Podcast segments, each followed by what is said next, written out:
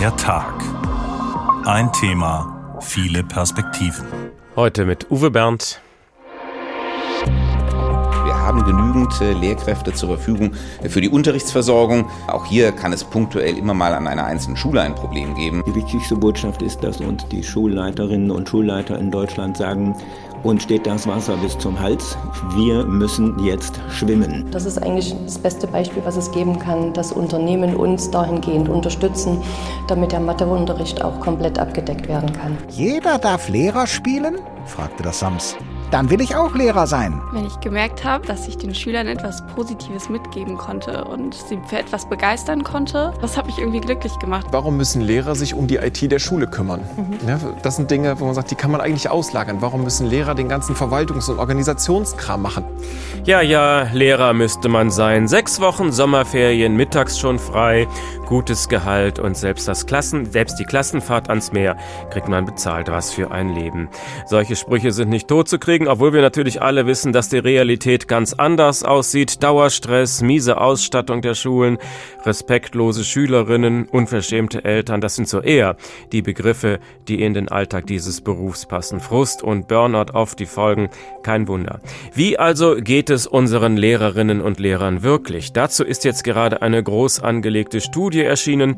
Der renommierte Bildungsforscher Klaus Hurrellmann wird sie uns gleich erläutern. Eine wichtige Studie, denn nur wenn wir die Arbeitsbedingungen der Lehrer verbessern, dann geht es auch den Schülern gut. Bedingt bildungsfähig, den Schulen gehen die Lehrer aus. Unser Thema heute. Woran liegt das? Wie können wir das ändern? Bevor wir uns mit der wissenschaftlichen Analyse befassen, wollen wir aber echt mal eintauchen in das echte Lehrerleben.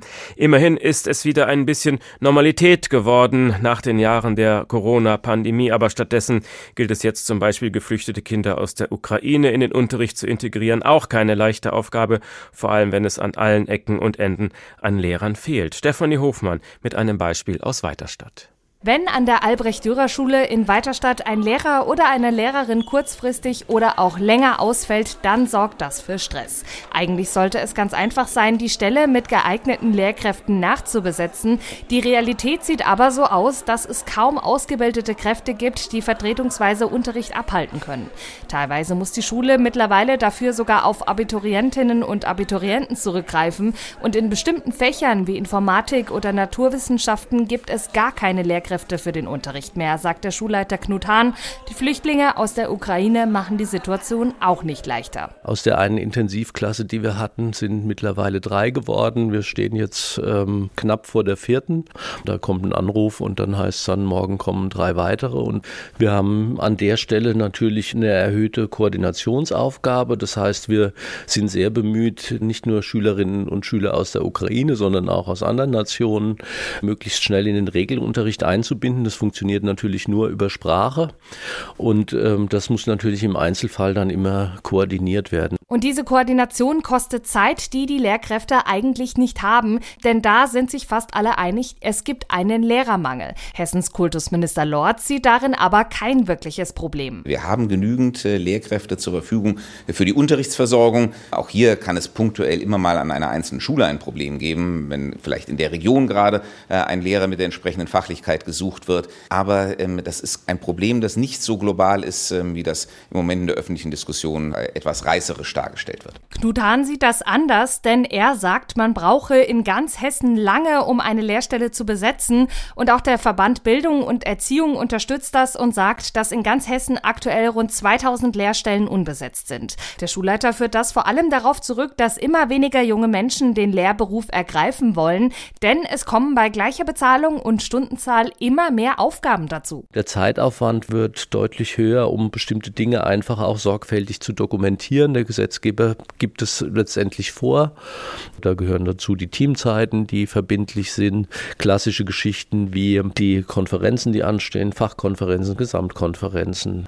Und hinzu kommt der Bereich der Inklusion mit multiprofessionellen Teams. Es kommt ähm, hinzu den Erziehungsaspekt, dass auch in dem Kontext deutlich mehr Gespräche geführt werden, als es früher der Fall war. Dazu kommen natürlich noch Klassenfahrten, Schülerpraktika, verschiedenste Präventionsprojekte und Verwaltungsaufgaben. Das sei nicht innerhalb der Arbeitszeit zu bewältigen, sagt Knut Hahn. Er ist überzeugt, wenn sich etwas ändern soll, müsse das Rekrutierungssystem der Lehrkräfte überarbeitet werden, damit es eben für alle Fächer genug Lehrerinnen und Lehrer gibt. Und das Land Hessen müsse außerdem anerkennen, dass Lehrerinnen und Lehrer eben nicht mehr nur unterrichten, sondern viel mehr leisten und das sollte auch honoriert werden. Immer mehr Aufgaben obendrauf neben dem Unterricht und der pädagogischen Verantwortung. Kein Wunder, dass sich viele Lehrer überfordert fühlen. Lassen wir einen Lehrer zu Wort kommen. Bob Blume, schönen guten Abend. Schönen guten Abend, schön, dass ich da sein kann. Sie sind Lehrer, Autor und Bildungsinfluencer. Ziemlich viele Nebentätigkeiten. Äh, sind Sie und etwas unterfordert als Lehrer? Ja, von Unterforderung kann ich tatsächlich nicht sprechen. Ähm, es ist quasi so, dass ich mein Hobby zum Beruf gemacht habe und das ist quasi laut zu sein für eine bessere Bildung und für eine Bildung, die den Schülerinnen und Schülern auch gerecht wird. In der Tat arbeite ich daran natürlich auch. Ähm, mein Hauptjob ist und bleibt natürlich in der Schule. Sie haben die Stunden reduziert auf 80 Prozent wegen der Arbeit als Influencer oder hatte das noch einen anderen Grund? Naja, ehrlich gesagt, äh, die Schule hat äh, vor allen Dingen Aufgaben, die ich manchmal so mit einem Augenzwinkern als schwarze Löcher bezeichne. Das sind ganz schöne schwarze Löcher. Bei mir sind die schwarzen Löcher beispielsweise die Arbeit in der Theater AG. Ich mache aber auch ähm, Öffentlichkeitsarbeit, Medien und so weiter. Und äh, wenn man solche Tätigkeiten hat, dann ist, bildet die Stundenzahl, die man dafür bekommt, oftmals eher nicht das ab, äh, was man dann auch tatsächlich mit den Schülerinnen und Schülern macht. Und deshalb wollte ich es mal probieren, etwas weniger zu machen. Ist mir nicht ganz geglückt, weil, Sie sagen es schon, ähm, das, was ich sozusagen an aktivistischen Tätigkeiten mache, natürlich auch einen gewissen Raum einnimmt. Was ist für Sie das Anstrengendste am Beruf des Lehrers? Das Anstrengendste am Beruf des Lehrers ist das Jonglieren mit den unterschiedlichsten Aufgaben, die quasi immer noch dazukommen, weil man sich das ja so vorstellen muss, dass ähm, alles, was wichtig und richtig ist an, sagen wir mal, Entwicklungen, ähm, ob es jetzt die Integration von ähm, Geflüchteten ist, ob es die Digitalisierung ist, die ja auch nicht vom Himmel fällt, sondern die ja entwickelt werden muss, ähm, ob es die Inklusion ist, obwohl die ähm, gerade, glaube ich, noch am wenigsten besprochen wird, oder ob es diese erzieherische Tätigkeit ist, die gerade auch schon besprochen worden ist. Ähm, all das ähm, wird in einen ähm, Schulverlauf gepackt, der ja äh, sozusagen trotzdem, bei dem trotzdem noch alles gemacht werden muss, ähm, was sowieso schon auf der Agenda steht. Also das heißt, ich würde nicht sagen, genau diese eine Tätigkeit ist es, die besonders stressig ist, sondern die Tatsache, dass der Anspruch an Schule immer höher wird, aber auf der anderen Seite entweder Mittel nicht zur Verfügung gestellt werden oder eben auch der zeitliche Raum, in dem das zu lösen ist, immer weniger wird. Heißt das, Lehrern ginge es besser, wenn man die Tätigkeiten entrümpeln würde, wenn man gewisse Tätigkeiten an Verwaltungsprofis gibt, gewisse Tätigkeiten an Sozialpädagogen gibt oder so? Ja, Sie haben jetzt quasi meinen beziehungsweise den Traum von sehr, sehr vielen Lehrerinnen und Lehrern ausgesprochen. In der Tat. Ähm, das ist ja auch nicht so, dass, ähm, dass es das nicht schon geben würde. Ähm, klar, es wird immer wieder auf die nordischen Länder geschaut, aber dass gerade zum Beispiel solche Verwaltungsaufgaben äh, von ähm, Verwaltungsfachkräften übernommen werden, das wäre mit Sicherheit ein ganz wichtiger Schritt in die richtige Richtung. Der andere Punkt, den Sie angesprochen haben, das ist auch ein ganz wichtiger, nämlich ähm, die Tatsache, dass äh, vor allen Dingen psychologische Betreuung beziehungsweise Sozialarbeiter ja jetzt nach diesen Corona-Jahren nochmal besonders wichtig werden. Und im Prinzip ist es die individuelle Entscheidung von Lehrkräften dann zu sagen, ich kümmere mich, ich lasse jetzt, ich sage jetzt mal, den Stoff einfach Stoff sein, sondern mache die Dinge, die wichtig sind. Und das kann eigentlich auch nicht sein. Und der Schlüssel von äh, Psychologinnen und Psychologen, der ist auch einfach zu groß. Also die sind teilweise für Hunderte von, von Schülerinnen und Schülern äh, in unterschiedlichen Schulen zuständig. Das heißt, wir müssen aus meiner Sicht nicht nur über einen Lehrkräftemängel sprech, sprechen, sondern auch über einen grundsätzlichen Fachkräftemängel äh, in Bezug auf andere Tätigkeiten der Schule. Machen wir es nochmal konkret. Was haben Sie so für Verwaltungsaufgaben an der Backe, die Sie gerne loswerden wollten, für die Sie auch nicht ausgebildet sind?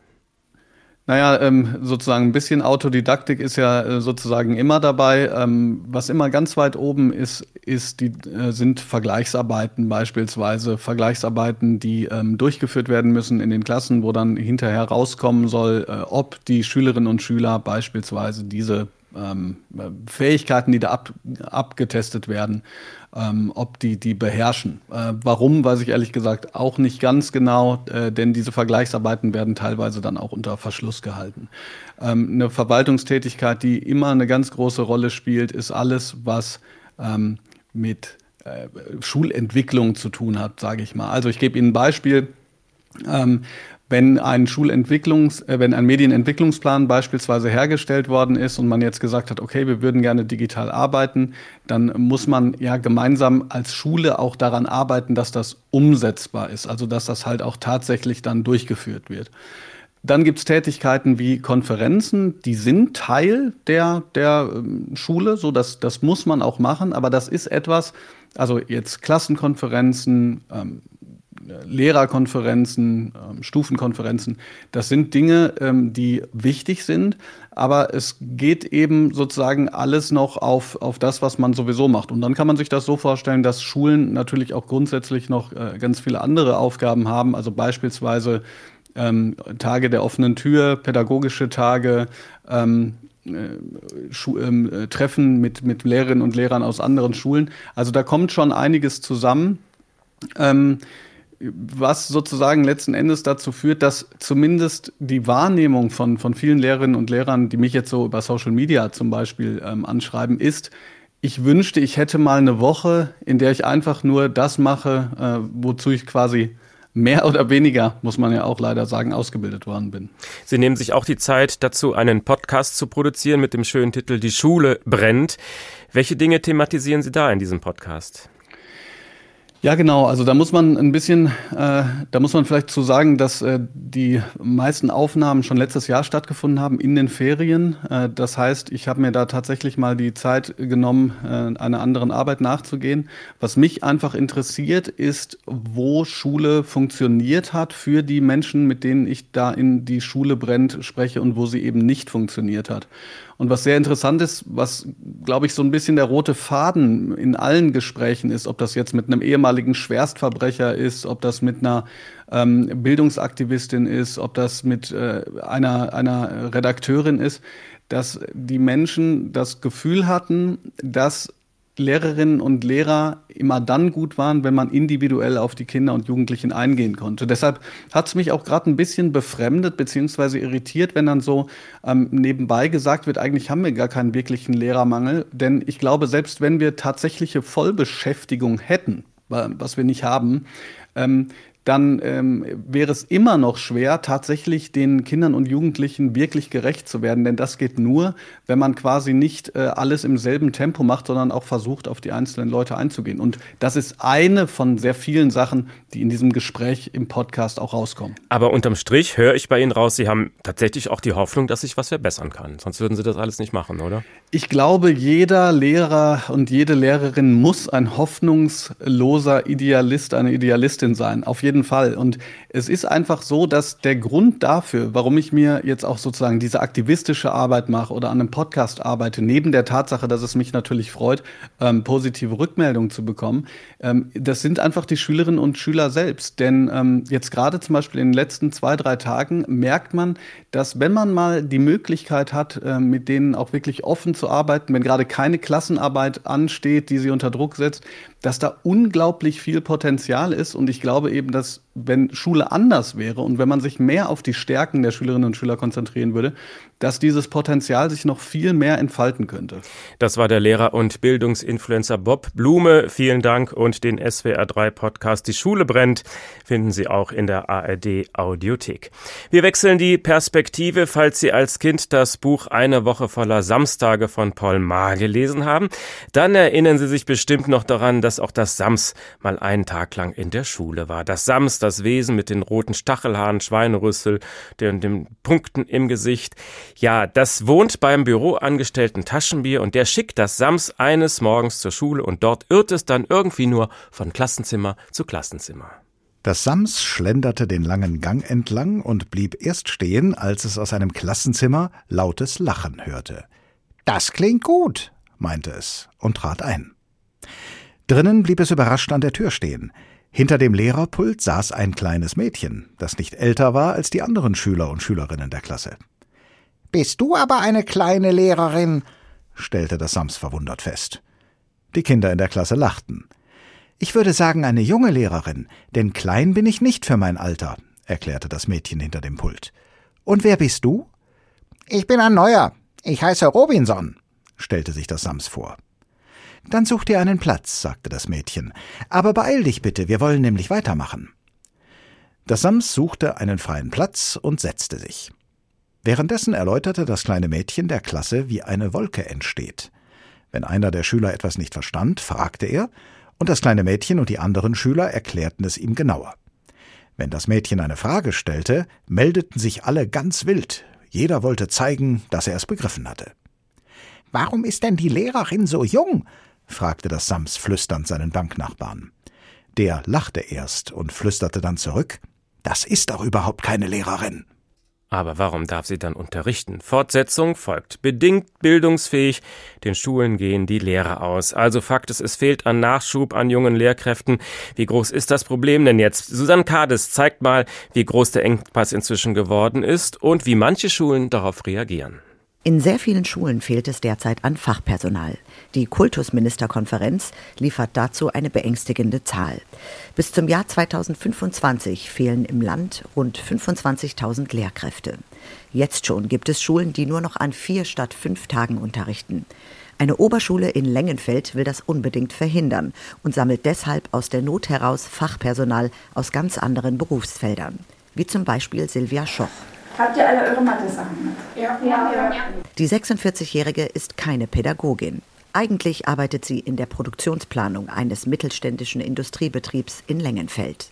Seit September letzten Jahres gibt sie nebenbei Förderunterricht in den fünften Klassen. Es kommen gute Fragen und die sind auch, wenn ich an der Tafel arbeite, sind da auch gerne immer alle bereit, damit zu machen. Da ein Mathelehrer dauerhaft fehlt an der Lengenfelder Lessingschule, würde der Unterricht hier sonst ganz wegfallen.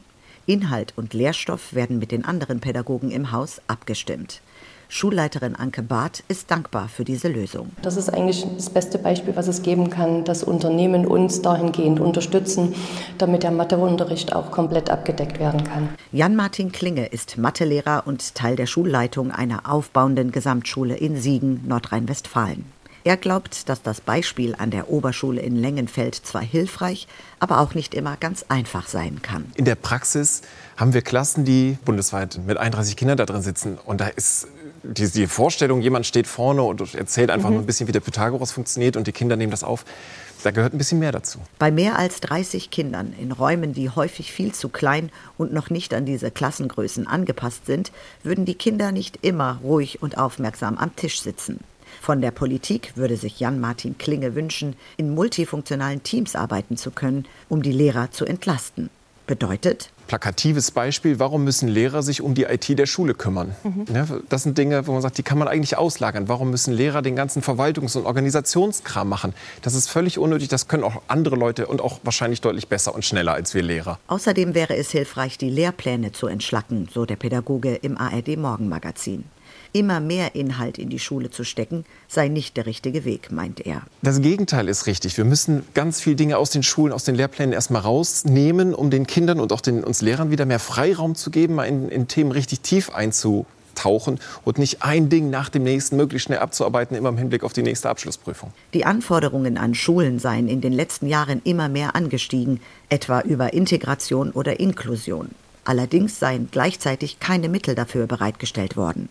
Dies führe immer mehr zu Stress und Überlastung und somit auch zu mehr Krankheitsfällen und Ausfallstunden. Wie geht es unseren Lehrerinnen und Lehrern? Die Frage ist leicht, die Antwort ist komplex. Der Schulbuchverlag Cornelsen hat dazu inzwischen zum zweiten Mal eine wissenschaftliche Studie in Auftrag gegeben. Bildungsforscher Klaus Horrellmann hat dafür über 2000 Schulleiterinnen und Schulleiter befragt und jetzt können wir mit ihm über die Ergebnisse sprechen. Ich grüße Sie. Schönen guten Tag. Es gibt viele frustrierte Lehrer, das weiß jeder, und natürlich auch sehr viele engagierte, keine Frage. Wie beschreiben denn die befragten Schulleiterinnen und Schulleiter selbst so ihre aktuelle Stimmung im Augenblick? Na, Sie haben das schon ziemlich getroffen. Sie sind unter Druck. Sie haben den großen Personalmangel. Der beschäftigt sie sehr, weil einfach der normale Unterrichtsbetrieb nicht aufrechterhalten kann, werden kann. Und sie merken die Auswirkungen der Corona-Pandemie. Die Lehrkräfte sind am Ende ihrer Kräfte. Äh, die Schülerinnen und Schüler zeigen Spuren von Belastung. Also das ist schon eine sehr, sehr angespannte Situation, die die Schulleitungen uns da berichten. Es sind ja 2000, die wir befragt haben und äh, zum zweiten Mal, Sie haben es gerade schon gesagt, Umso mehr, und das finde ich richtig bemerkenswert, fällt auf, über die Hälfte der befragten Schulleiterinnen und Schulleiter sagen, jetzt erst recht. Äh, gerade weil die Belastung so groß ist, gerade weil wir schon fast in einer Notsituation sind, müssen wir jetzt handeln. Und die Bereitschaft, äh, die Schule selbst zu gestalten, äh, die Herausforderungen anzunehmen, die ist ganz erstaunlich groß. Also ich finde es ein richtig auffälliges Ergebnis dieser Studie. Also Personalmangel, Problem Nummer eins. Das ist doch eigentlich ein politisches politisches Problem. Ich weiß, wie viele Kinder geboren werden, ich weiß, wie viele Lehrer pensioniert werden. Da ist doch die Berechnung des Bedarfs kein Hexenwert. Warum ist das so ein großes Problem? Das fragen sich die Schulleiterinnen und Schulleiter auch und sind darüber irritiert und verärgert. Sie ähm, haben den Eindruck, dass ihre Arbeit von den, Wissenschaft von den in diesem Falle Schul- und Wissenschaftsministerien manchmal kombiniert, nicht richtig gewürdigt wird und eben solche Fehlprognosen von ihnen ausgebadet werden müssen. Denn wie Sie sagen, eigentlich ist das berechenbar, welcher Lehrerbedarf da ist und der ist nicht erfüllt worden. Es kommt aber hinzu, durch diese ganzen Belastungen und eben durch die äh, kritische Bestandsaufnahme, die die Schulleitungen ja noch einmal bestätigen, ist der Beruf des Lehrers, der Lehrerin in den letzten Jahren nicht gerade attraktiver geworden. Und das merken wir auch. Es brechen ja die Zahlen bei den Lehramtsstudiengängen schon etwas ein, streckenweise 10 Prozent so im Bundesgebiet. Und es kommen weniger Lehrkräfte auch aus dem Grund dann in den Schulen an. Also hier ist richtiger Handlungsbedarf. Viele Schulleitungen haben inzwischen Eigeninitiative ergriffen. Sie stellen Menschen aus dem Umfeld der Schule ein, als Lehrbeauftragte äh, aus ähm, den zivilgesellschaftlichen Organisationen. Im Ganztagbetrieb ist das ja sowieso schon üblich und helfen sich aus eigener Kraft. Aber ja, sie brauchen eigentlich gerade in diesem Bereich die Unterstützung durch die Politik und die mahnen sie an, die fehlt ihnen. Das zweite große Thema ist die Digitalisierung an den Schulen.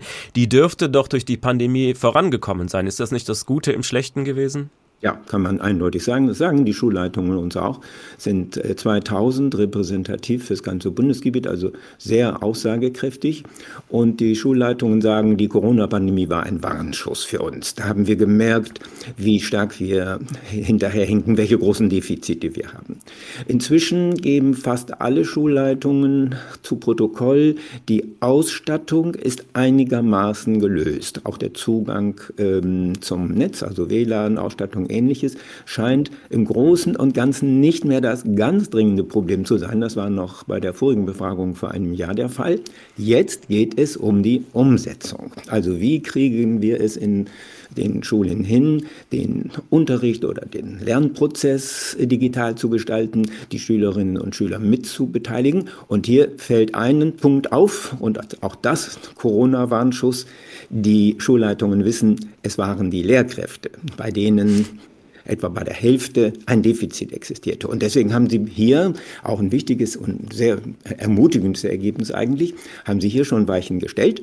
Es sind Fortbildungsveranstaltungen eingeleitet worden, es sind externe Fachleute in die Schule eingeladen worden für ähm, digitale Entwicklung, für IT-Technik und ähm, auch für die Beratung der Schulleitungen selbst. Also hier geschieht was auf eigene Faust. Man sieht hier, dass die Schulleitungen selbst handeln.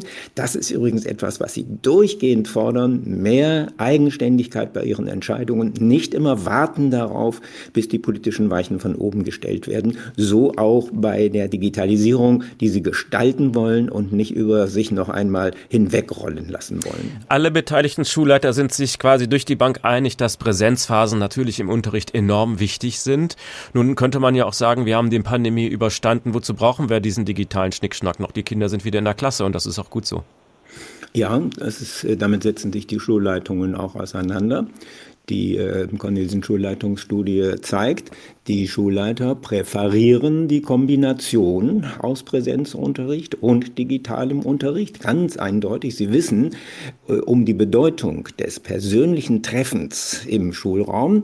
Das heißt also, das Digitale ist im Prinzip erst einmal eine Ergänzung des Präsenzunterrichtes, aber, äh, und das ist sehr auffällig auch an den Tendenzen, teilweise visionären Tendenzen, den Schulleitungen ist klar, dass sich der Unterricht in seiner ganzen Form verändert. Die Wissensvermittlung ist ja heute nicht mehr etwas, was die Rolle des Lehrers und der Lehrerin auszeichnen kann in Zeiten von künstlicher Intelligenz wie etwa ChatGPT, äh, die alle gerade beschäftigt, also eine Wissensgenerierungsmaschinerie, die von den Schülerinnen und Schülern gerne aufgenommen wird, verliert natürlich die Lehrerrolle den Charakter, ein Wissensvermittler zu sein. Und die Lehrkraft wird mehr und mehr zu einem Lernbegleiter, zu einem Coach die Beziehung zwischen den Lehrkräften und den Kindern und den Jugendlichen verändert sich dadurch, wird ein bisschen ähm, auf Augenhöhe, ne? weil auch die Schülerinnen und Schüler ja sehr aktiv sind. Das alles sehen die Schulleitungen und möchten das äh, progressiv mit in ihre Arbeit einbeziehen. Ein Schulleiter hat gesagt, wenn das hier bei uns so weitergeht, wir haben angefangen damit, dann können Sie den Begriff Unterricht bald mal vergessen. Was wir hier machen, das ist Lernprozess auf Gegenseitigkeit und beide Seiten sowohl die Lehrerinnen als auch die Lernenden kooperieren hier. Für mich war die erschreckendste Zahl in der Studie folgende. 82 Prozent der Schulleiter sagen, benachteiligte Schüler bekommen nicht die individuelle Förderung, die sie eigentlich brauchen. Und dadurch wird die Bildungsungerechtigkeit in Deutschland noch weiter verschärft. Woran liegt denn das? Tja, ein altes Thema.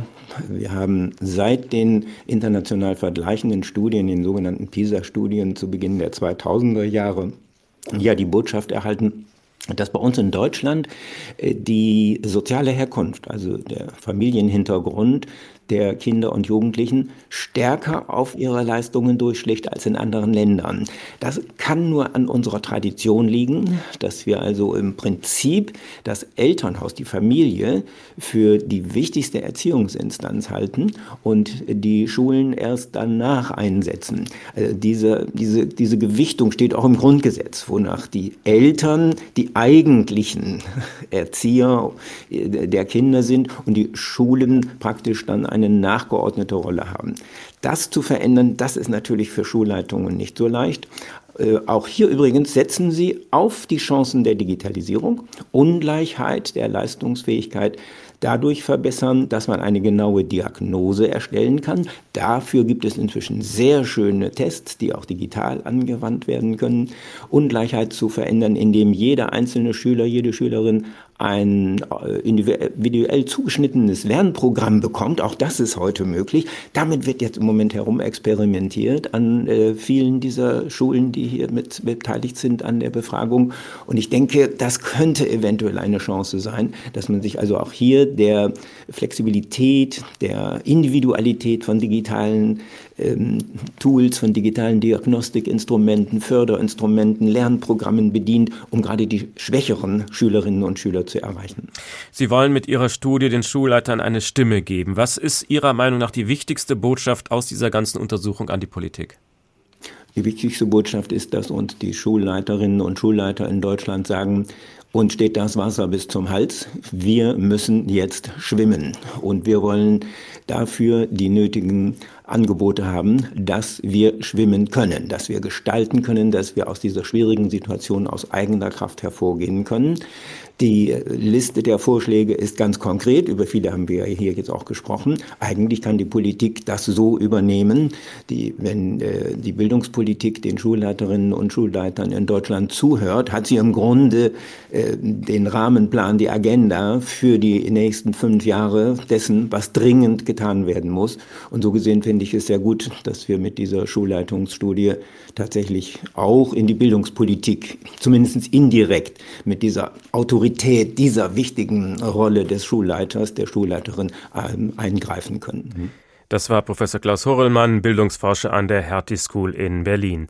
So, und jetzt gehen wir nochmal in die Schule, die das SAMS besucht einen Tag lang. Zuerst war es beim autoritären Studienrat Groll, da hat es ihm nicht so gefallen, und jetzt sitzt es in einer Klasse, die von einem Mädchen unterrichtet wird. Warum ist denn die Lehrerin so jung? fragte das Sams flüsternd seinen Banknachbarn. Der lachte erst und flüsterte dann zurück Das ist doch überhaupt keine Lehrerin. Unser richtiger Lehrer sitzt da drüben in der Bank. Das Sams sah hinüber. Da saß tatsächlich ein junger Mann zwischen den Kleinen. So ein fauler Kerl, sagte das Sams.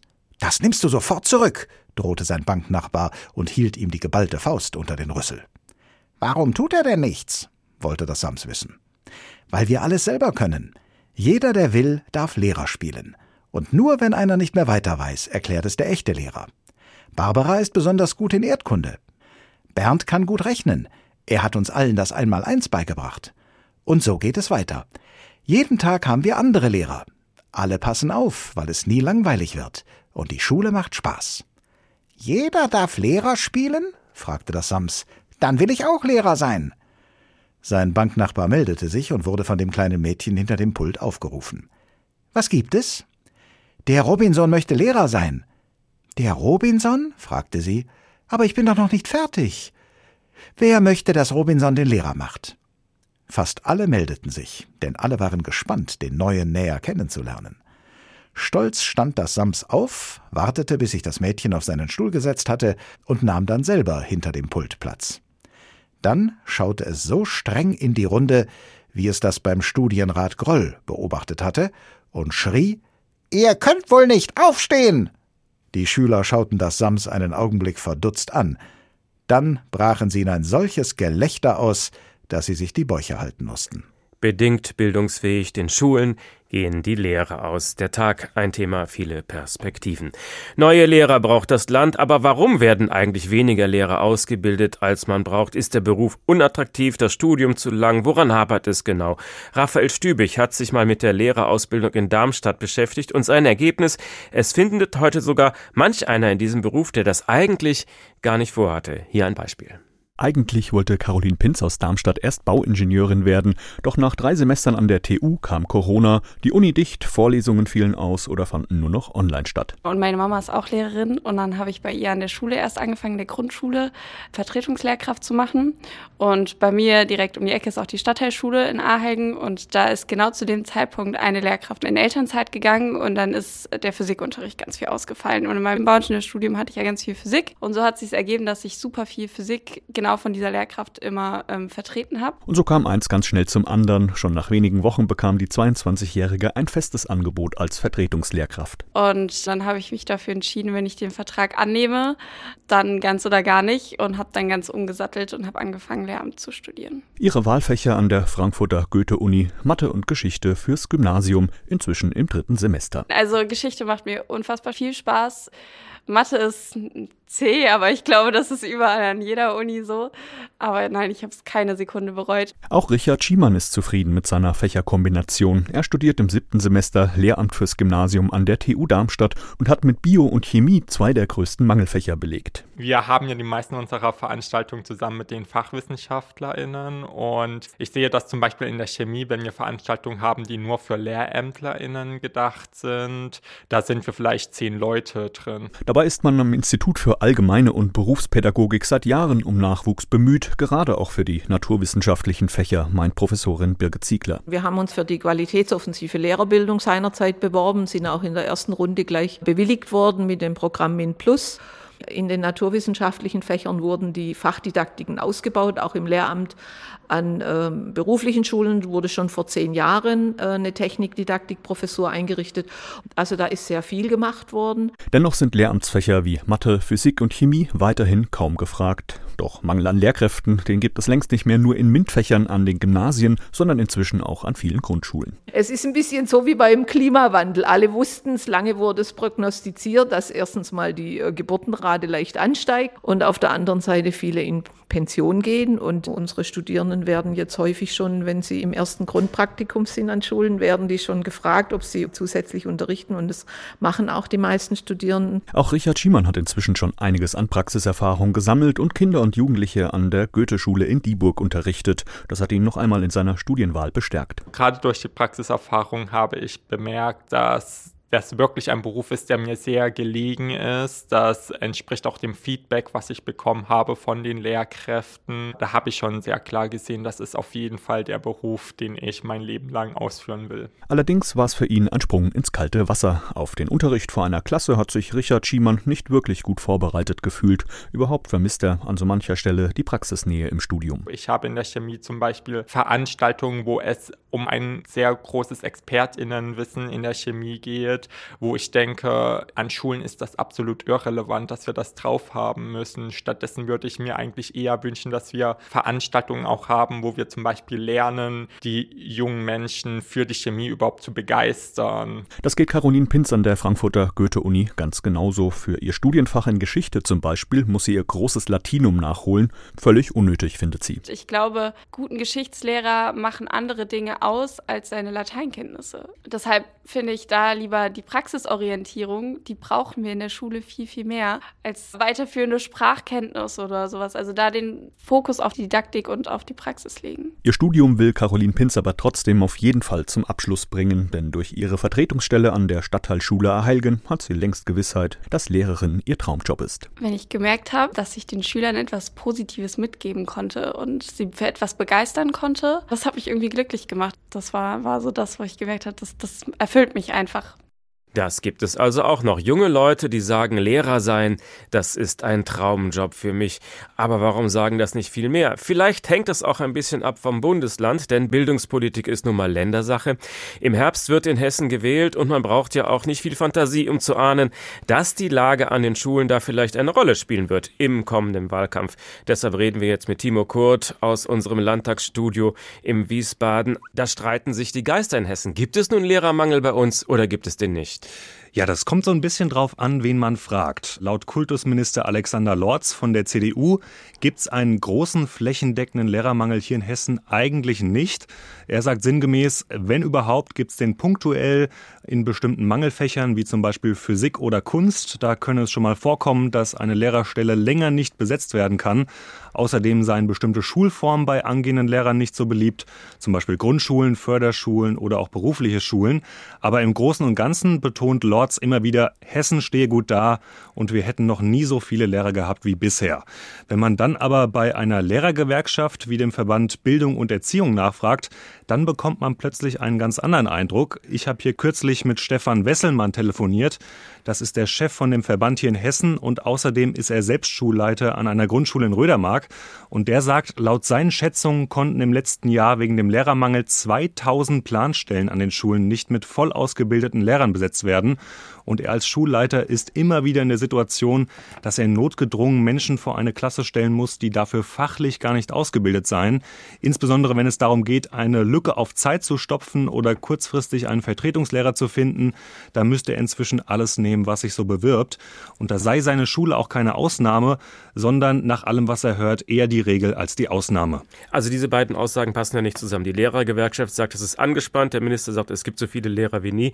Redet sich der Kultusminister raus oder passiert da irgendwas hinter den Kulissen und er tut was? Ja, genau. Also es liegt natürlich ein bisschen in der Natur der Sache, dass der Minister versucht, die Situation rund um den Lehrermangel etwas schöner darzustellen, als sie laut vielen Schulleitern ist, gerade zu Beginn eines Wahljahres. Gleichzeitig hat aber auch eine Gewerkschaft wie der Verband Bildung und Erziehung natürlich Eigeninteressen. Die stellen sich jetzt nicht hin und sagen, alles gut, wir brauchen keine neuen Lehrer, macht einfach weiter wie bisher. Die kritisieren den Lehrermangel in Hessen schon immer und die werden das vermutlich auch immer tun.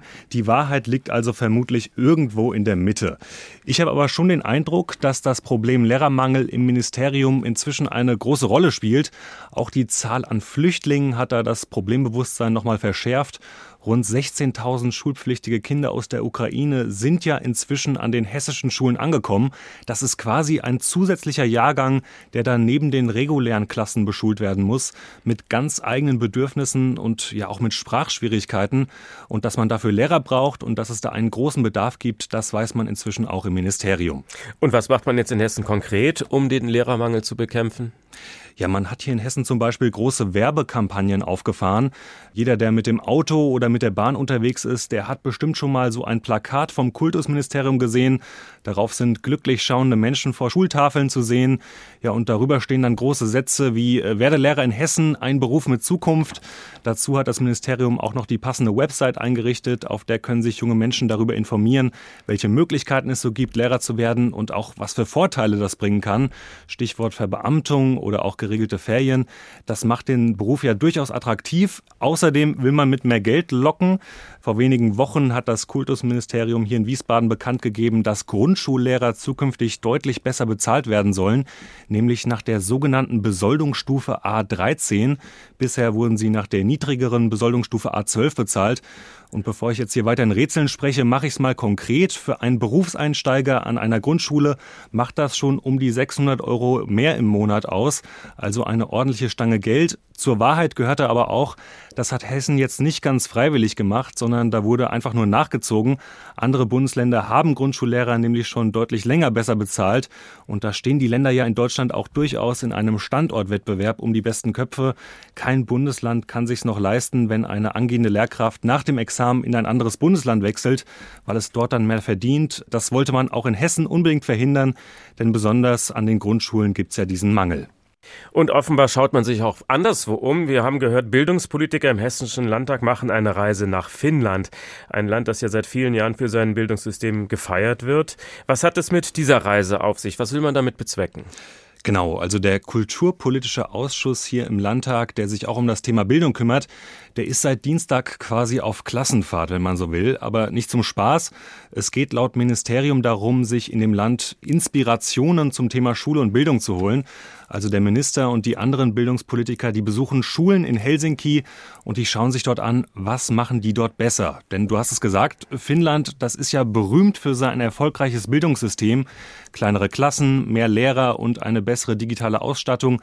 All das führt offensichtlich dazu, dass finnische Schüler seit Jahren bei PISA-Studien deutlich besser abschneiden als unsere Schüler hier in Deutschland. Ja, und da will man sich auch hier in Hessen wohl eine Scheibe von abschneiden. Ich habe vorhin mit einem Politiker telefoniert, der bei der Finnlandreise dabei ist. Christoph Degen, das ist der bildungspolitische Sprecher der SPD, also jemand aus der Opposition. Ja, und der kam am Telefon aus dem Schwärm gar nicht raus. Angefangen hat es mit dem Essen in der Schulkantine. Das sei dort grundsätzlich kostenfrei. Die Klassen sind kleiner. Die Kinder bekommen dort ab der siebten Klasse digitale Endgeräte und überhaupt sei das Lernen dort auch hybrid möglich. Da könnten sich zum Beispiel Kinder digital ins Klassenzimmer dazuschalten, wenn sie krank sind oder wenn der Bus mal streikt.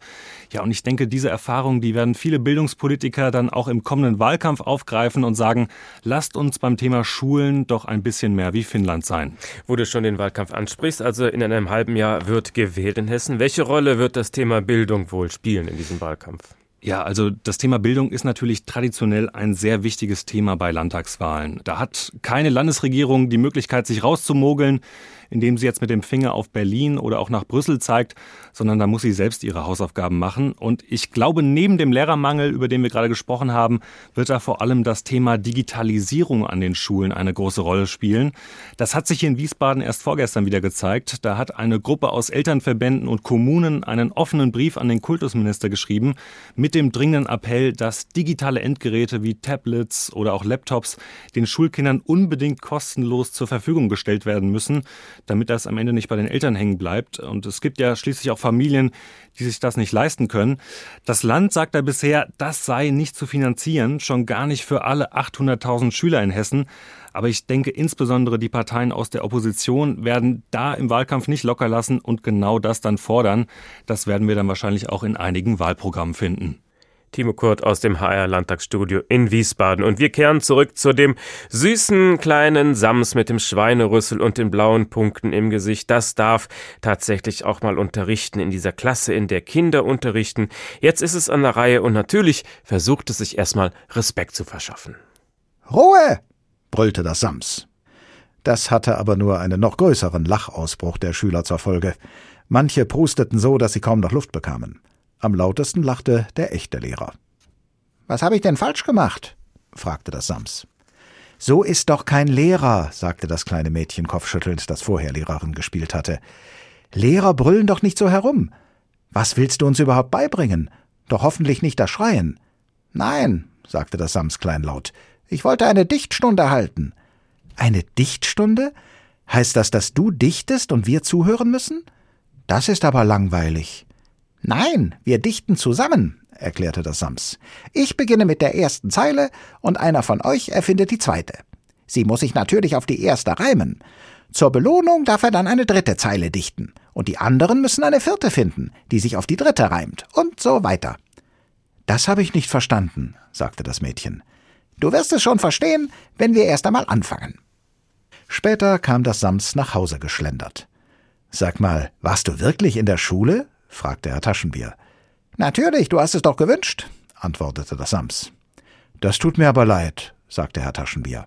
Aber nein, Papa, rief das Sams und lachte. Das braucht dir überhaupt nicht leid zu tun. Schule gefällt mir. Man muss sich nur den richtigen Lehrer aussuchen. Warst du denn bei mehreren Lehrern? fragte Herr Taschenbier. Bei vielen. Und wer war der Beste? Der beste Lehrer war der, der heute eine Dichtstunde gehalten hat. Das war so ein kleiner Dicker mit roten Borsten. Und wenn ich mich nicht sehr täusche, hatte er eine Gummihose an. Wenn man nicht alles selber macht, das Samst ist von sich überzeugt. Manch ein Lehrer zweifelt an sich und manch einer geht sogar mit Angst in die Schule. Denn in manchen Schulen wird der Ton immer rauer, respektlose Schüler werden häufiger und selbst Gewalt gegen Lehrerinnen und Lehrer nimmt zu. Alicia Lindlauf mit ein paar typischen Fällen. Ein ganz normaler Vormittag auf dem Schulhof einer Frankfurter Grundschule. Die Sonne scheint, viele Kinder sind verkleidet. Fastnachtszeit. Doch ganz so harmonisch ist das Schulleben hier nicht immer. Schulleiter Benedikt Gerling beobachtet, dass sich immer häufiger Lehrkräfte bedroht fühlen. Oft in Situationen, in denen sie Eltern auf ihre Pflichten hinweisen etwa weil ein Kind in der Schule Zeichen von Vernachlässigung zeigt. Das nehmen wir schon wahr, dass es zugenommen hat in den letzten Jahren. Die Bereitschaft der Eltern, verbal übergriffig zu werden. In der Hauptsache erleben wir das von Männern, vereinzelt ganz wenig auch von Müttern. Wir haben auch schon gehört, ich bin schon wegen anderer Sachen im Gefängnis gewesen. Inzwischen legen vor allem die Lehrerinnen manche Elterngespräche bewusst auf Tageszeiten, zu denen noch viel Betrieb in der Schule ist. Wenn das den Kolleginnen nicht genug ist an Sicherheit, dann sagen sie auch von vornherein, Herr Gerlich, bitte Sie, dass Sie da mit reingehen in das Gespräch. Es sind nur ganz selten krasse Gewalterfahrungen, die Benedikt Gerling und sein Kollegium im Schulalltag erleben. Eher eine unterschwellige, wachsende Anspannung, die den ohnehin herausfordernden Beruf schwieriger macht. Dass es vielen Lehrerinnen und Lehrern so geht, zeigt eine neue Studie des DBB Hessen. In dessen Auftrag hatte ein Team um die Gießener Kriminologie-Professorin Britta Bannenberg mehr als 4000 Lehrkräfte befragt. Von denjenigen, die an der Umfrage teilnahmen, gaben fast drei von vier an, in ihrer Laufbahn Beschimpfungen und Beleidigungen erlebt zu haben. Fast die Hälfte wurde schon bedroht. Und jeder und jede fünfte berichtet von körperlichen Übergriffen. Unter den anonym geschilderten Fällen sind auch solche wie dieser. Schüler ist ausgeflippt, da er den Arbeitsauftrag falsch verstanden hat. Er rammte mir einen Stift durch die Handfläche, schlug mir ins Gesicht und trat mir vors Schienenbein. Immer wieder erwähnt werden Fälle von Verleumdung und Diffamierung. Oft im digitalen Raum. Im Internet wurden mehrere Instagram-Kanäle unter meinem Namen angelegt, über die dann gepostet wurde, ich würde Attentate begehen wollen und auch sexuelle Kontakte mit Kindern suchen. Stefan Wesselmann ist hessischer Landesvorsitzender des Verbands Bildung und Erziehung. Er sagt, dass sich immer öfter Lehrkräfte wegen verbaler oder körperlicher Gewalt an seine Gewerkschaft wenden. Viele fühlen sich mit den Problemen alleine gelassen. Da werden Vorfälle heruntergespielt und bagatellisiert. Und wenn es um strafrechtlich relevantes Verhalten geht, was bei der Polizei angezeigt werden soll, dann wird das der betroffenen Lehrkraft alleine überlassen. Besselmann sieht vor allem die staatlichen Schulämter als Dienstaufsicht in der Pflicht, den Lehrkräften den Rücken zu stärken. Mit psychologischer und juristischer Beratung. Und im Zweifel auch, indem sie für sie Anzeige erstatten. Außerdem fordert er Veränderungen im Lehramtsstudium. Neben der reinen Wissensvermittlung bräuchten die Lehrkräfte heute viel mehr sozialpädagogische Kompetenzen und eben auch Strategien für Deeskalation. Benedikt Gerling, der Schulleiter der Frankfurter Grundschule, hat jahrzehntelange Erfahrung im Schulbetrieb. Er sei keiner, der gleich den Niedergang der Gesellschaft heraufbeschwört. Aber auch er sagt, so eine Bedrohungslage hat sich erhöht. Die Fälle sind häufiger, als es noch vor 15 Jahren war. Und man muss dann Auge drauf haben. Man muss es ernst nehmen und muss gucken, dass man da zielgerichtet immer gegensteuert. Drei von vier Lehrern sagen, sie wurden schon beleidigt oder beschimpft. Ich denke, das war früher wirklich anders. Da war der Lehrer noch eine Respektperson. Wie können wir diesen Beruf attraktiver machen? Zum Schluss wollen wir einen Experten zu Wort kommen lassen, der ganz nah dran ist am Thema, nämlich ein Schüler. Gaston Liepach ist Schülersprecher am Justus-Liebig-Gymnasium in Darmstadt und er engagiert sich bei der Landesschülerinnenvertretung Hessen. Er kennt also nicht nur seine Schule, sondern hat einen Überblick über die Lage im Land. Schönen guten Abend. Guten Abend. Wie groß ist so das Thema Unterrichtsausfall jetzt inzwischen an hessischen Schulen? Was ist Ihr Eindruck? Gut, äh, ganz offizielle oder genaue Zahlen haben wir jetzt natürlich nicht, aber Tendenz haben wir natürlich schon auch vermerkt, dass es steigt. Und auch wenn ich rumfrage bei ähm, mir im Umfeld an anderen Schulen, dann kriege ich da teilweise sehr besorgniserregende Zahlen auch mit. Manche meinen, sie hatten im letzten äh, Schuljahr, also jetzt mal um einen Extremfall zu nennen, zehn Unterrichtsstunden in ihrem äh, Leistungskurs bei der Lehrkraft, die sie eigentlich haben sollten. Okay. Das ist jetzt natürlich ein Extremfall, aber sowas darf natürlich nicht sein. Ich habe mich früher gefreut, wenn mal Unterricht ausfiel, aber bei diesen Dimensionen freut man sich dann nicht mehr als Schüler. Absolut nicht. Man, wir haben ja auch alle das Ziel, etwas zu lernen. Und äh, so ist das leider ein bisschen schwierig. Es gibt gute Lehrer, es gibt schlechte Lehrer, das war schon immer so, das wird auch immer so bleiben. Was ist für Sie ein guter Lehrer? Ein guter Lehrer ist auf jeden Fall jemand, der oder die ähm, Leidenschaft vermitteln kann und auch den Inhalt vermittelt bekommt, weil, und das passiert in der Regel über Leidenschaft, das vielleicht, vielleicht auch ansteckend ist. Und Sie haben auch gute Lehrer, oder würden Sie klagen, das gibt es kaum noch? Weil die alle überfordert sind und so. Also an dem Punkt muss ich sagen, ich habe ein sehr großes Glück mit meinen Lehrkräften. Die sind alle super lieb. Ähm, und ja. Und wie sieht es aus mit den Quereinsteigern? Also auch da haben wir ja von heute gehört, die Leute, die gar nicht wirklich als Lehrer ausgebildet sind, vielleicht sogar Chemiker sind und dann Chemieunterricht machen. Ist das für Sie als Schüler eine Bereicherung? Oder merken Sie, naja, ein wirklicher Lehrer ist es nicht? Also in der Regel bringen diese Personen ein sehr großes Fachwissen mit. Leider fehlt es oftmals dann an pädagogischem Wissen oder ähm, an Techniken, wie man dann das Material vermittelt, das man halt eben hat. Und da würde, glaube ich, verstärkte didaktischer Unterricht für die äh, Quereinsteiger helfen. Was heißt das für Sie? Der Unterricht ist dann kompetent, aber langweilig? oder, oder wie, wie, wie spüren Sie das?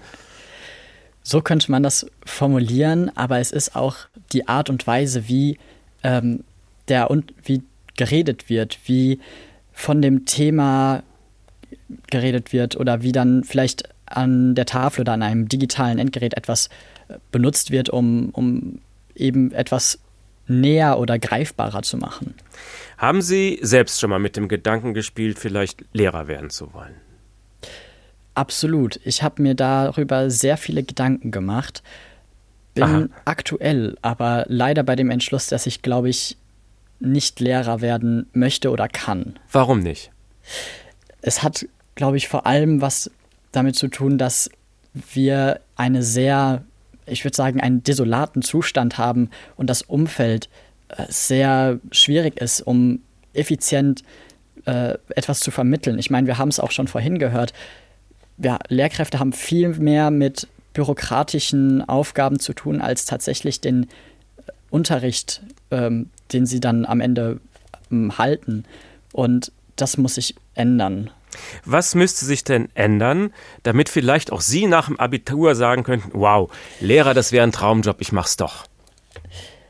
Das äh, ist eine gute Frage, aber ich glaube, das ähm, kommt so ein bisschen, wie ich gerade eben schon angedeutet habe, das ist wirklich das Umfeld, weil wie auch schon viele Umfragen gezeigt haben, viele würden auch auf Gehalt verzichten, um ein, wenn es mehr Glück oder ein besseres Umfeld gäbe. Aber ich glaube, um ein höheres Gehalt kommt das Kultusministerium nur schwer herum. Generell soll, muss es mehr investieren, aber das sind, glaube ich, die zwei Stellschrauben, die ähm, für mich nochmal einen Umschlag machen würden. Das war Gaston Liebach von der Landesschülervertretung in Hessen. Herzlichen Dank. Und das war der Tag.